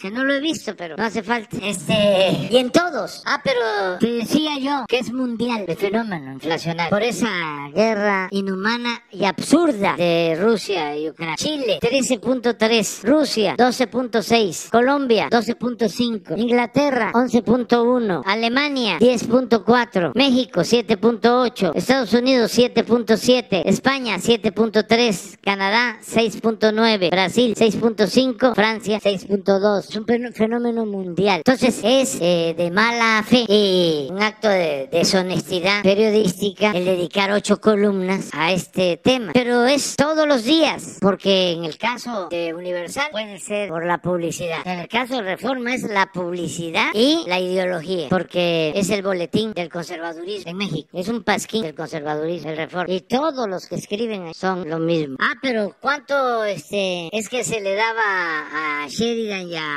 sí, a Krause? 370 millones. Sí, publicaban 10 mil revistas. Sheridan era el jefe editorial. ¿Saben quién compraba todas las revistas? El gobierno. Una suscripción. Ojalá y me conteste sobre eso. Pero más, Hablando de plagios, ¿saben qué hacían? Vendían eh, textos al gobierno y por lo general, o en algunos casos, eran refritos. Me acuerdo que una vez este, empiezo a leer algo de ellos, de don Luis González, gran escritor michoacano, el mejor escritor, sobre todo en lo que se conoce como la microhistoria. Escribió un libro extraordinario, El pueblo en vilo, además un gran historiador, maestro. Pero empiezo a leerlo en algo que publica Clio o Vuelta, cobrado al gobierno, y resulta que es de otro libro que ya había escrito don Luis González. No dudo que le hayan pagado, pero como este ya se publicó un texto, se vuelve a publicar y no se dice de que forma parte de un texto antiguo escrito en otras épocas. Lo presentan como algo nuevo porque así reunían este material. Y tengo muchas anécdotas. Krill, que era secretario de gobernación, le ordenó a quien corresponda el que pagaran un libro a Krause, desde luego no hecho por él, si tiene sus este, ayudantes, sobre Luis Terrazas, el gran cacique de Chihuahua. Y él hace el prólogo, Krause, una edición de lujo, cobrada muy bien. Y en el prólogo pone que hay héroes que matan, que asesinan, y hay héroes que construyen. Y que Terrazas era de estos últimos, héroes que construían. Y así, publicistas del régimen eh, autoritario y corrupto. Y ahora se vuelven todos paladines de la libertad, eh, cuestionadores de todo. Afortunadamente existen las mañaneras que no imagínense. Bueno, los que este tienen más tiempo aquí en Tabasco saben cómo era antes cuando comenzamos. Hacíamos, por aquí pasábamos de la ciudad deportiva Plaza de Armas, una marcha, un movimiento. Nosotros felices por la movilización. Al día siguiente, ni un renglón. No se me va a olvidar nunca que cuando inició el movimiento nuestro, pues con mucho orgullo, lo digo, la gente pobre era la gente que más nos apoyaba, los chontales de Nacajuca y mucha gente de Villahermosa no sabía cómo vivía la gente pobre. Es más, un gobernador que es finado y que por eso no lo voy a mencionar, cuando se estableció el Centro Coordinador Indigenista Chontal y vino y todavía está vivo Salomón Nadman, antropólogo, a crear el INI, fue a hablar con el gobernador, le dijo, este, antropólogo, pero si en Tabasco no hay indios. Esto lo platicó Salomón y yo después fui director a los dos o tres años del Instituto Nacional. Entonces, cuando la gente más humilde, muchos sin zapatos, con sus chanclas, pie de gallo, participaban y se quedaban las chanclas ahí tiradas porque donde las aplastaban pues se reventaban sin zapato o llegaban con las chanclas en la mano a Plaza de Armas. Una cosa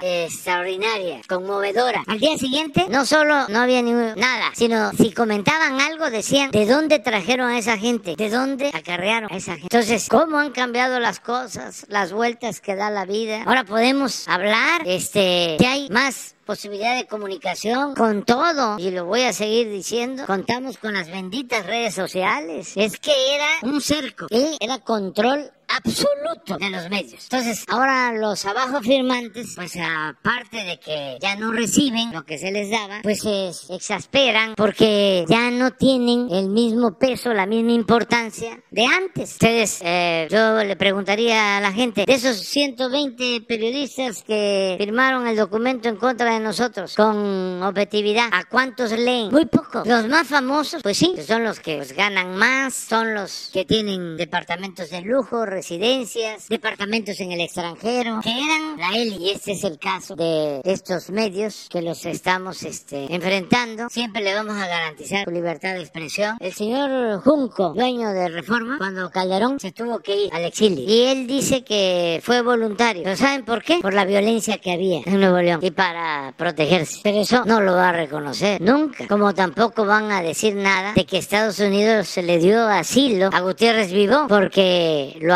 asedió Fox y Calderón. Acá no. Libertad completa, absoluta. Nada más que con derecho de réplica. Porque antes, bueno, para empezar, era muy difícil que Sheridan hiciera un cuestionamiento al régimen. Pero también era muy difícil que alguien cuestionara a Sheridan o a Krause o a Aguilar Camín. Era muy difícil. Ahora vamos a seguir respetando las libertades, pero aclarando todo. Este, y afortunadamente confiando en la gente que tiene conciencia y juicio práctico. Muy bien, vamos con Tabasco. Adelante. Muy buenos días, señor presidente, y a todos los que los acompañan y a los medios aquí, compañeros. Soy Janet Ramón de Canal 8, Tu Nueva Visión, y la pregunta que quiero hacerle el día de hoy va en relación con su agenda que inicia en enero de nueva cuenta, eh, que es la reunión de la cumbre de líderes de América del Norte, donde va a tener un encuentro con sus símiles de Canadá y Estados Unidos, y uno de los puntos que usted mencionó que se van a tocar, pues es obviamente la, seguridad, la migración, en la mañanera del 14 de diciembre usted puntualizó que uno de los puntos también eh, muy importantes es eh, limitar lo que son las importaciones y hacer que América sea autosuficiente alimentariamente. Poniendo en contexto, eh, ¿cree usted que con el programa Sembrando Vida, que es uno de los programas estrellas de su gobierno, sea suficiente para alimentar o hacer la producción para más de 130 millones de mexicanos y aproximadamente 433 millones de personas que habitan América del Sur y cerca de 80 millones de personas que habitan América Central y del Caribe? Obviamente que el programa por sí solo no abastecería, pero sería replicarlo o hay un planteamiento más específico con respecto a esta suficiencia alimentaria para América en, conjunto. Eh, es, una propuesta que estamos haciendo. Eh, nosotros eh, ya hemos probado la eficiencia del tratado, nos ayuda el tratado, desde que se inició hasta ahora, ayudado. Habían ciertas dudas cuando se vence la primera etapa eh, nosotros sostuvimos que íbamos a continuar con el tratado, que nos convenía a los tres países. En Estados Unidos había ciertas dudas, eh, se pensaba eh, sustituir ellos importaciones, casi cerrar sus fronteras, producir en Estados Unidos lo que consumían y el presidente Trump se quejaba del déficit, de que era demasiado lo que le compraba a Estados Unidos a México y al Canadá y a otras partes y que por eso había que fortalecer eh, la actividad económica en Estados Unidos. Quería cerrar eh, Estados Unidos. Un poco ese era su, planteamiento. Se fue convenciendo, y esto fue muy bueno, de que no iba a funcionar su plan porque ya eh, había una necesidad mutua de mantener la relación económica entre México y Estados, sobre todo por fuerza de trabajo. Además, ya eh, están bastante integradas las economías. Hace unos días comentaba yo que si eh, no existieran las plantas automotrices de autopartes en México, un coche en Estados Unidos valdría mucho más de lo que le cuesta ahora al consumidor. Entonces, eh, ya hay esa integración lo mismo con Canadá. por eso se decidió mantener el tratado llegó el momento que él me planteó de que buscáramos un acuerdo bilateral. Y solo México y Estados Unidos. Y me tocó también este, expresarle mi sentir de que era importante que eh, continuara el tratado de los tres países. Al final se aceptó y eso nos ha ayudado mucho. En el caso de México ha crecido mucho la inversión extranjera, se debe a eso. En Estados Unidos poco a poco han ido entendiendo de que si no se impulsa la actividad productiva en América del Norte, Asia y en particular China van a terminar dominando el mercado mundial. Y esto no es conveniente. Este, porque es un desequilibrio y en el caso de México es mi postura, eh, sería muy riesgoso porque ese desequilibrio comercial de Asia con América o con América del Norte eh, buscaría remontarse o resolverse con el uso de la fuerza, con lo bélico. Y nosotros no queremos eso, porque eso es guerra, es inestabilidad hacia adelante. Preferimos el equilibrio económico y comercial que la guerra, que el mantener hegemonías con el uso de la fuerza. Entonces, podemos competir en buena lid con Asia, que es lo que estamos planteando, eh, y sustituir importaciones, porque aunque somos los principales socios, y eso es ahora, nada más que eso, no es fijación, no lo van a ver ni en el Reforma ni en el Universal, que somos el principal socio eh, comercial en el mundo de Estados Unidos. Eh, eh, aun cuando ha mejorado la Siguen habiendo muchas importaciones de Asia. Después de la pandemia que se estimuló la economía estadounidense, se dio un fenómeno muy especial. Este, había mucho circulante, mucho dinero en Estados Unidos, pero estaban los puertos del Pacífico llenos de barcos repletos de mercancías de Asia. Entonces, ¿por qué producir en Asia lo que podemos producir en América del Norte y en todo el continente? De ahí el plan que estoy proponiendo de sustitución de, de, importaciones. Es muy importante porque los estadounidenses eh, no tenían eh, la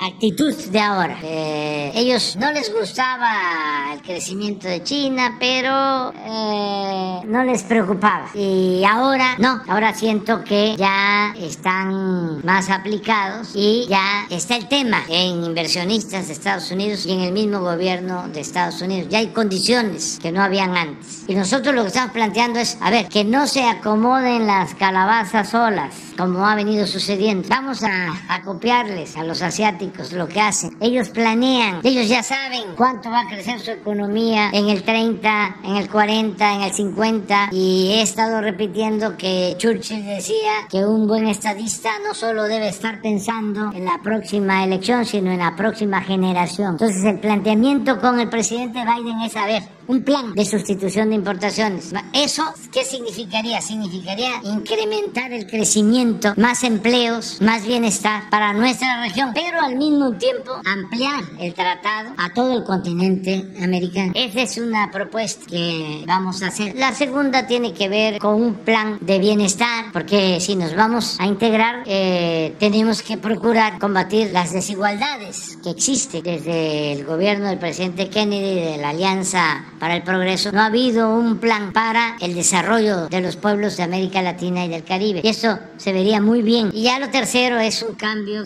en política eh, exterior, que ya no siga el destino manifiesto como doctrina o el América para los americanos y que nos eh, tratemos como aliados, todos los pueblos, todos los gobiernos, todos los países del continente americano. Es una nueva actitud que tendrían también los estadounidenses que llevar a la práctica. Esos son los tres planteamientos. Entonces es una cumbre importante. Primero es una reunión bilateral el presidente Biden. Al día siguiente, si es una cumbre, ya los tres. Y al final es una bilateral con el primer ministro de Canadá, con el señor Trudeau. En otro eh, tema también que es importante, eh, todos sabemos, y usted lo ha manifestado en diferentes ocasiones, que la piedra angular para el desarrollo de un país es la educación.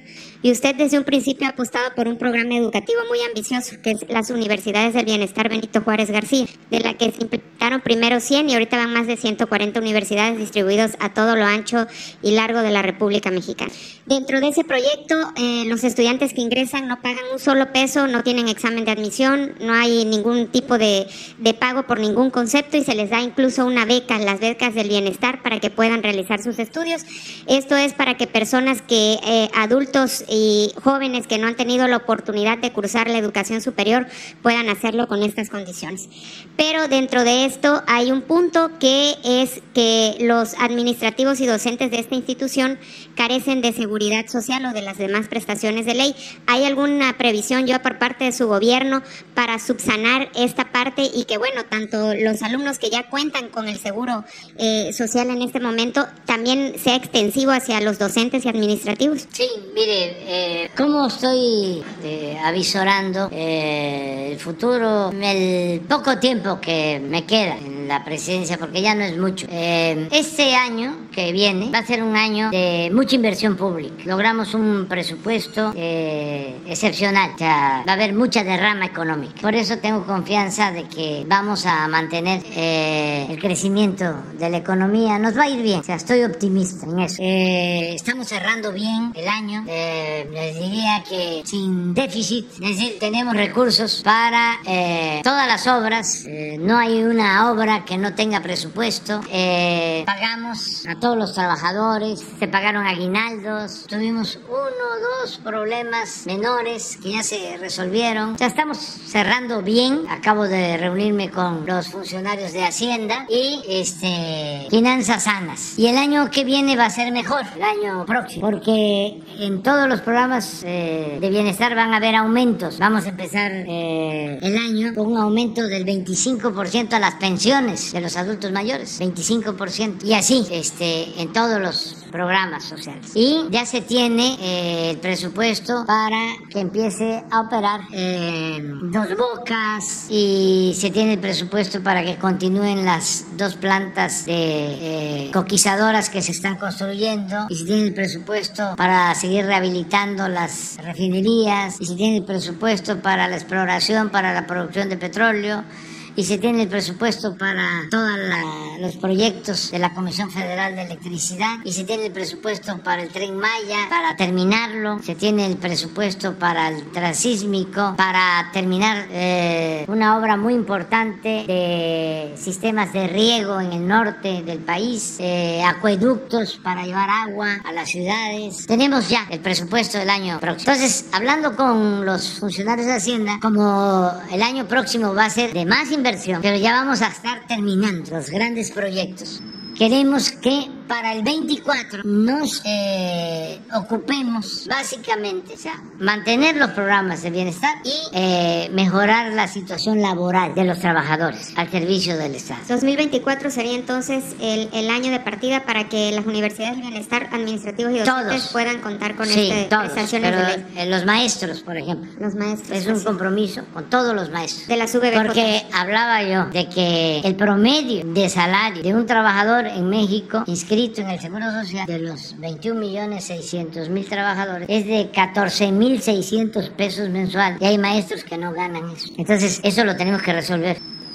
Entonces ya empezamos a aumentar este año, pero antes de terminar vamos a mejorar el caso de maestros, también de trabajadores de la salud, o sea, educación, salud y eh, marinos, soldados, todo lo que tiene que ver con la protección a la población, los servicios a la población. Ese es el, plan. es prácticamente su compromiso el de que todos cuenten con estas prestaciones de ley y, que, bueno, haya un aumento también para que todos tengan igualdad en condiciones salariales. Sí, ese es mi compromiso. O sea, porque estamos hablando del aumento del salario mínimo, pero no ha sucedido lo mismo en el caso de los trabajadores al servicio del Estado. Desde luego, ha habido aumentos, pero no igual. Entonces, antes de terminar, vamos a emparejar este y que eh, reciban lo justo.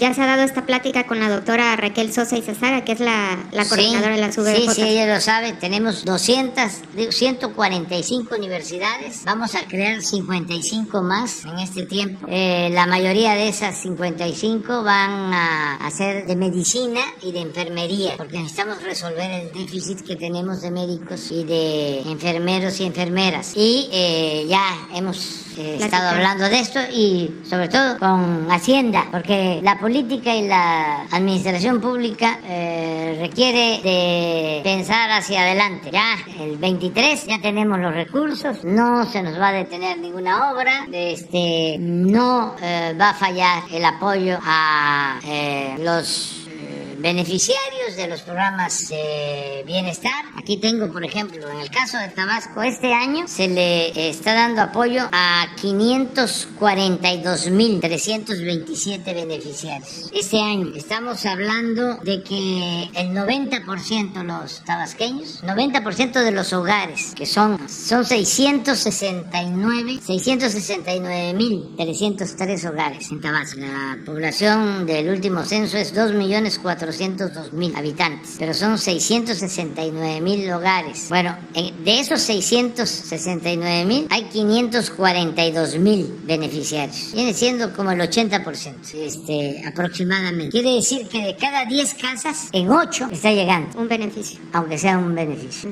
Un apoyo. Muchas gracias, señor presidente. Y esto lo vamos a, a continuar. Muy bien. México. Buenos días, señor presidente. Bienvenido a Tabasco. Soy Yesenia Peralta de Business Energy de aquí de Tabasco. Tengo nada más un comentario que hacerle, exponer un caso.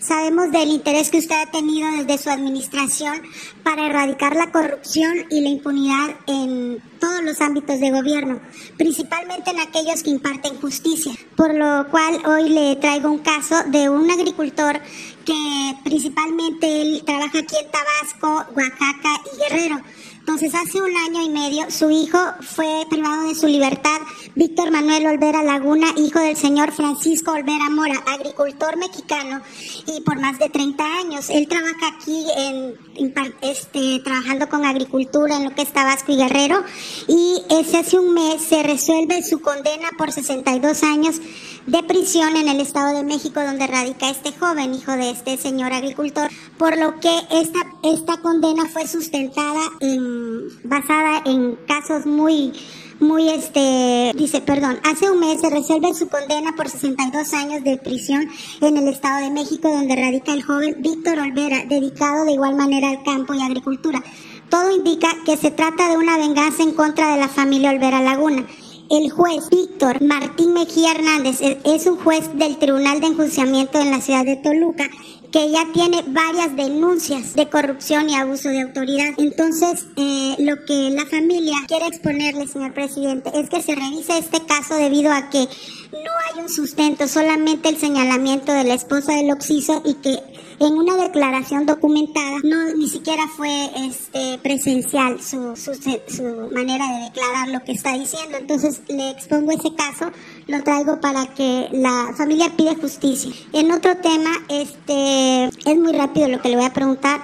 Eh, eh, la secretaria Rocío Nale estuvo eh, platicando acerca de lo que son las tarifas para evitar la inflación y todo eso y que mejorar en la economía básica del pueblo usted en su gestión de toda la vida ha estado eh, buscando una mejor tarifa para el sureste, especialmente para Tabasco. ¿Eso cuándo se podrá ver reflejado en nuestro estado? Porque es de las tarifas más altas que tenemos. Bueno, ya hay una tarifa especial en el caso de Tabasco, que se combinó cuando estaba Adán con el licenciado Bartlett, este, pero él lo puede explicar, por favor. Sí, a principios del año pasado, del 2021, firmamos un convenio con la Comisión Federal de Electricidad por la cual el gobierno del estado nos hacía un descuento en la tarifa que efectivamente era la más alta del país, la tarifa 1F, y hay un subsidio del gobierno del estado que se mantiene y eso eh, la Comisión Federal de Electricidad aplica parte de ese subsidio para eh, que desaparezca prácticamente la tarifa de invierno. Hay una sola tarifa, que es la tarifa 1C, si mal no recuerdo,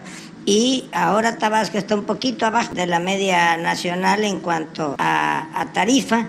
Y cuando se firmó ese convenio también, se, eh, porque para eso aplicaron el subsidio, se terminó con el, con el adeudo histórico de los tabasqueños que andaba más o menos por los 18 mil millones de pesos. Sí, gracias, señor presidente.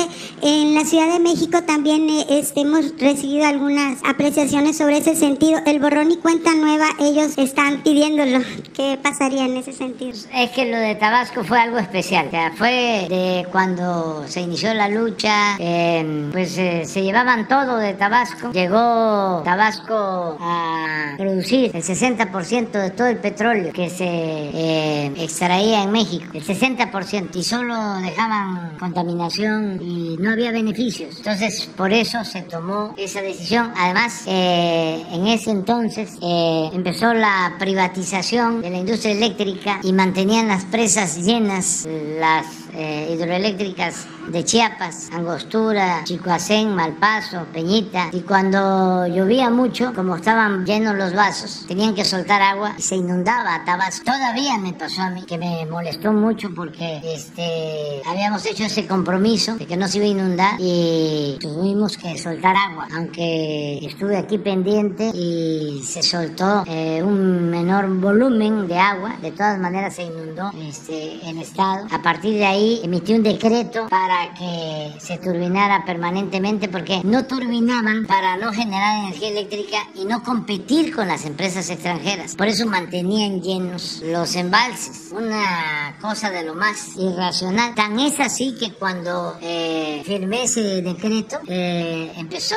a producirse más energía en las hidroeléctricas que estaban subutilizadas, pero una empresa extranjera es italiana presentó un amparo a el decreto que yo había eh, suscrito. Entonces es una lucha que hemos tenido. Bueno, debido a eso, cuando hubo una gran inundación en Tabasco, porque abrieron las presas, sobre todo Peñita, e inundaron completamente Villahermosa, esa quizá fue la diferencia ahora, de que no se inundó Villahermosa como en aquella ocasión, también tuvimos que tomar una decisión muy difícil. Bueno, este, a partir de ahí se toma la decisión de esta medida de resistencia civil pacífica y va pasando el tiempo y se va acumulando. Entonces se llegó a un acuerdo ya con Adán, que es el que se está cumpliendo. Y sí hubo borrón y cuenta nueva. Entonces, cuando voy a otros estados me piden lo mismo. ¿Y por qué en Tabasco? Porque son circunstancias distintas, diferentes. Entonces, eso es lo que te puedo comentar. Y acerca del primer asunto que planteaste, precisamente con Adán, se ponen de acuerdo para tratar. Bueno, bueno, para terminar, señor presidente, Rocío Nale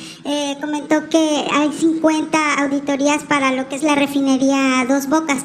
Esto pone a Dos Bocas como una como una obra bastante observada en su funcionalidad. Este, esto pasará también para las otras refinerías, mantendrá esa misma observancia en las seis demás refinerías que hay en el país para su funcionalidad. Sí, es que este, el que nada debe nada teme y la verdad eh, no hay corrupción en el gobierno para que este no malinterpreten lo que estoy diciendo porque puede ser que saliendo de aquí eh, algún funcionario o servidor público esté recibiendo una mordida y van a decir, ¿cómo dice el presidente que no hay corrupción? Lo que puedo señalar, sostener, es que no hay corrupción arriba, que la corrupción se da de arriba para abajo. No es cierto que sea de abajo hacia arriba, es de arriba para abajo. Entonces no se permite la corrupción arriba. Se ha avanzado mucho, para decirlo en términos coloquiales. Puede seguir existiendo y ojalá se termine la mordida, pero ya no hay tarascadas, porque antes este era robo, pero al por mayor. Pero eso ni siquiera se consideraba corrupción. Yo recuerdo que de estos organismos que legalizaban la corrupción y el saqueo, que se crearon en el periodo neoliberal, hay uno que se llama la, no sé qué, de la transparencia. No el de Claudio, que era otra, este, otra farsa, no sé qué, de la transparencia. ¿Sabes qué hacían para ver si había corrupción en un país? Ponían una cartera en un lugar público, ponían 10, 20, 100 carteras y ponían 3 mil, 4 mil pesos y una tarjeta del dueño. Entonces pasaba un tiempo y este, ellos eh, recibían los avisos de que alguien, usted dejó su cartera, la encontré yo y se la devuelvo. Entonces si no devolvía muchas carteras es que había mucha corrupción. Pero sí, desde luego, este, se puede medir así. Y por cierto, la gente devuelve. Pero no medían arriba. Por ejemplo, cuando midieron, y esto también va para los medios alcahuetes e intelectuales orgánicos, que no pagaban impuestos las grandes corporaciones empresariales y financieras. Cuando el proceso, no estoy hablando de reforma, ¿eh? Armando porque no le correspondía, pero cuando hicieron un reportaje sobre eso, de que no pagaban impuestos los de arriba, y estamos hablando de 10, 15, 20 mil millones de pesos que les condonaban. Por cierto, no sé si es, y ojalá y lo explique de manera deliberada, que el dueño de Oxxo, el señor Fernández, este, subió todos los precios. No sé si este, tiene alguna justificación, porque es donde más subieron los precios. Los refrescos, aguas puercas y productos chatarra. Lo mejor, desde luego, es no comer eso, no consumir productos chatarra. Es como ahora que estamos terminando el año. Regale afecto, no lo compre. Muchos abrazos, no balazos. Pero ahí subieron los precios muchísimo en toda esa cadena de Oxxo. Ojalá y expliquen por qué. ¿Por qué subió tanto la Coca-Cola y el gansito ahí y las papas? Que no solo no hay que consumir mucho esos productos porque hacen daño, sino porque cuestan muy caro y hay que ahorrar, hay que cambiar hábitos alimenticios y no dejarnos ir por la publicidad porque muchos de esos productos chatarra se consumen por la publicidad. Así, este, han inflado a políticos con la publicidad. Productos chatarra y después nos dañan, nos afectan. Eh, ya nos vamos a los chanchamitos, chocolate, panetela y este un tamal de, de. Unos tamalitos de peje lagarto. Ah, em- empanaditas. Hoy voy a dos bocas. Vamos a la supervisión. Por carretera. ¿Manden? Sí, sí, sí, sí, es que vamos a, evaluar todo. Este, ahora, ya nada más, después que terminemos del, del, del puntal, un puntal. Pues la recta final de esta de su carrera política como presidente son están en juego 10 eh, gobernaturas, una jefatura en el 2023, 2024. ¿Cuál es el impulso que tiene usted en estos momentos? ¿Cómo irá Morena en el 2024, sobre todo cuando hay cambio pues, en la silla presidencial? La verdad es que estamos bien como movimiento transformador, muy bien en todo el país. La gente está contenta con el cambio, con la transformación y hasta los de mero arriba, los potentados, eh, no tienen motivo para quejarse. Sus diferencias tienen que ver con lo político, con lo ideológico, porque antes eran los que mandaban, pero en lo económico, en sus negocios, les ha ido bien. No hay nadie que haya quebrado, eh, no hay nadie que esté dejando de ganar. Les puedo poner aquí ejemplos, pero ya los dejamos para después porque este se nos va el tiempo. Pero eh, la verdad, eh, está bien el país, eh, su economía, eh, la gente está contenta. yo deseo pues una feliz Navidad a todos los mexicanos. Este, los abrazo a todos, a todos, a todos. Yo no odio, yo eh, practico la doctrina del amor al prójimo, sinceramente. Entonces no le deseo mal a nadie. Y soy duro en mis cuestionamientos porque es mi misión, es mi tarea el que se avance en la revolución de las conciencias para que nunca más se repitan las arbitrariedades, que nunca más regrese un régimen corrupto de injusticias, de privilegios. Y si no hablamos claro, estos van a volver a em- manipular y a envolver a la gente. Ya va a ser difícil, pero no porque hable yo fuerte, este significa que tengo malas entrañas.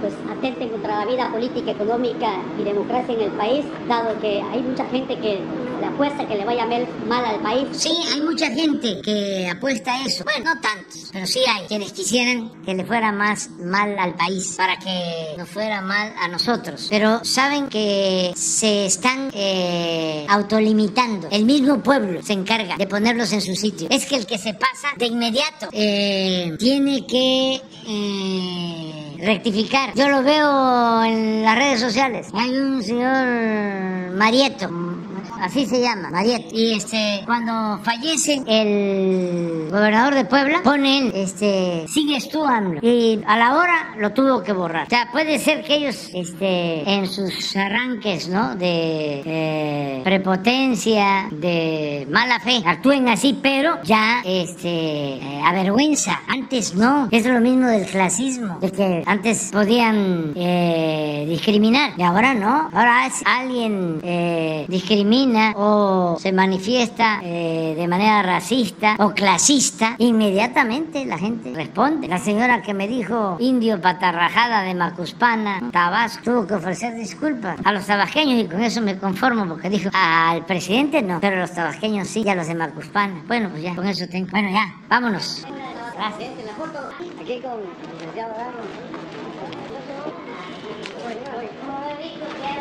el